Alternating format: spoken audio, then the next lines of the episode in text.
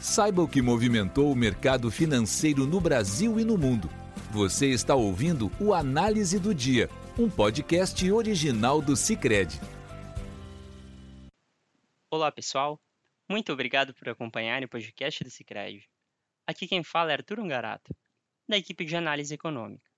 E vamos comentar os principais fatores que movimentaram o mercado aqui no Brasil e no mundo. Na Europa, o dia foi positivo para os mercados, com altas puxadas por ações de bancos. O setor se beneficiou da divulgação de balanços melhores do que o previsto de algumas das principais instituições financeiras americanas. Em evento hoje, a presidente do Banco Central Europeu, BCE, Christine Lagarde, afirmou que a expectativa é de que a inflação siga desacelerando na zona do euro, à medida que as pressões de preços defasadas desaparecem e a política monetária mais restritiva reduz cada vez mais a demanda. Entretanto, Lagarde alertou que o crescimento salarial historicamente elevado deverá sustentar o núcleo da inflação.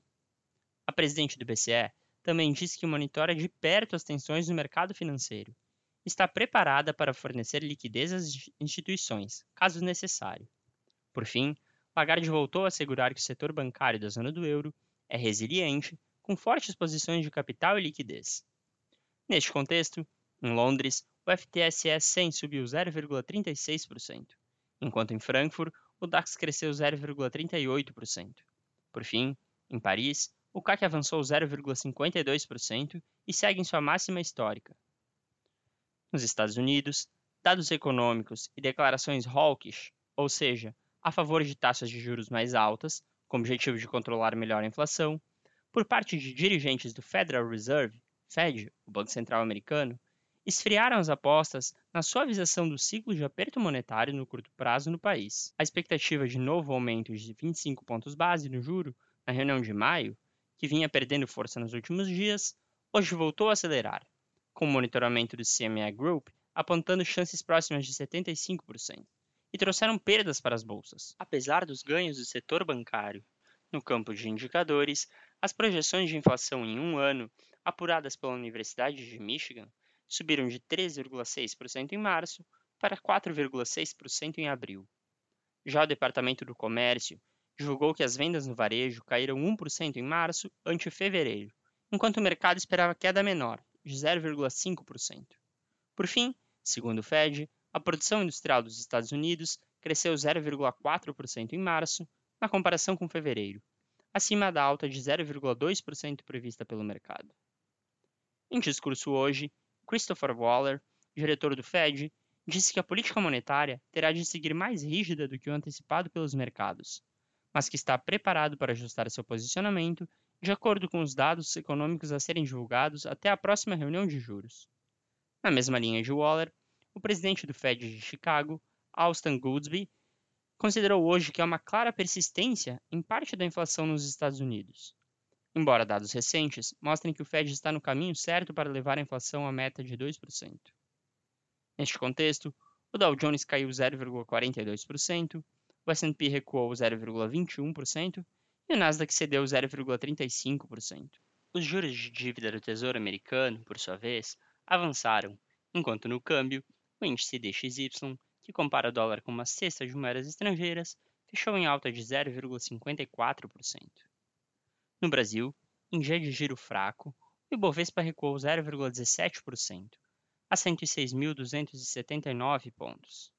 Na semana, contudo, o índice acumulou alta de 5,41%, o que ajudou a reduzir as perdas no ano para 3,15%. No campo de indicadores, o IBGE divulgou hoje que o volume de serviços prestados caiu 3,1% em janeiro ante dezembro, na série com ajuste sazonal uma queda maior do que a de 1,4% esperada pelo mercado. Na comparação com janeiro de 2022, entretanto, houve alta de 6,1%, já descontada a inflação. No câmbio, o dólar registrou queda de 0,23%, cotada a R$ 4,92.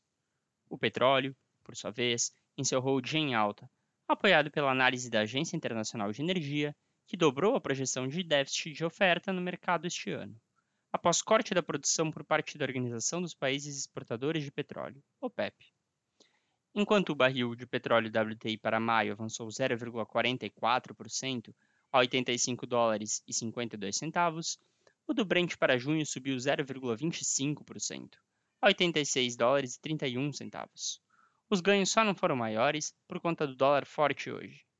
Na comparação semanal, o WTI subiu 2,26% e o Brent 1,4%. Já as taxas dos contratos de depósito interfinanceiro, TI, fecharam em alta. A taxa para 2024 subiu para 13,19% contra 13,15% ontem. Para 2025, subiu para 11,87% contra 11,77% ontem. Por fim, para 2027, subiu para 11,72% contra 11,64% ontem. Com isso, pessoal, encerramos esse podcast de hoje. Obrigado por estarem nos ouvindo. Esperamos vocês na segunda. Você ouviu o Análise do Dia, um podcast original do Cicred. Até a próxima!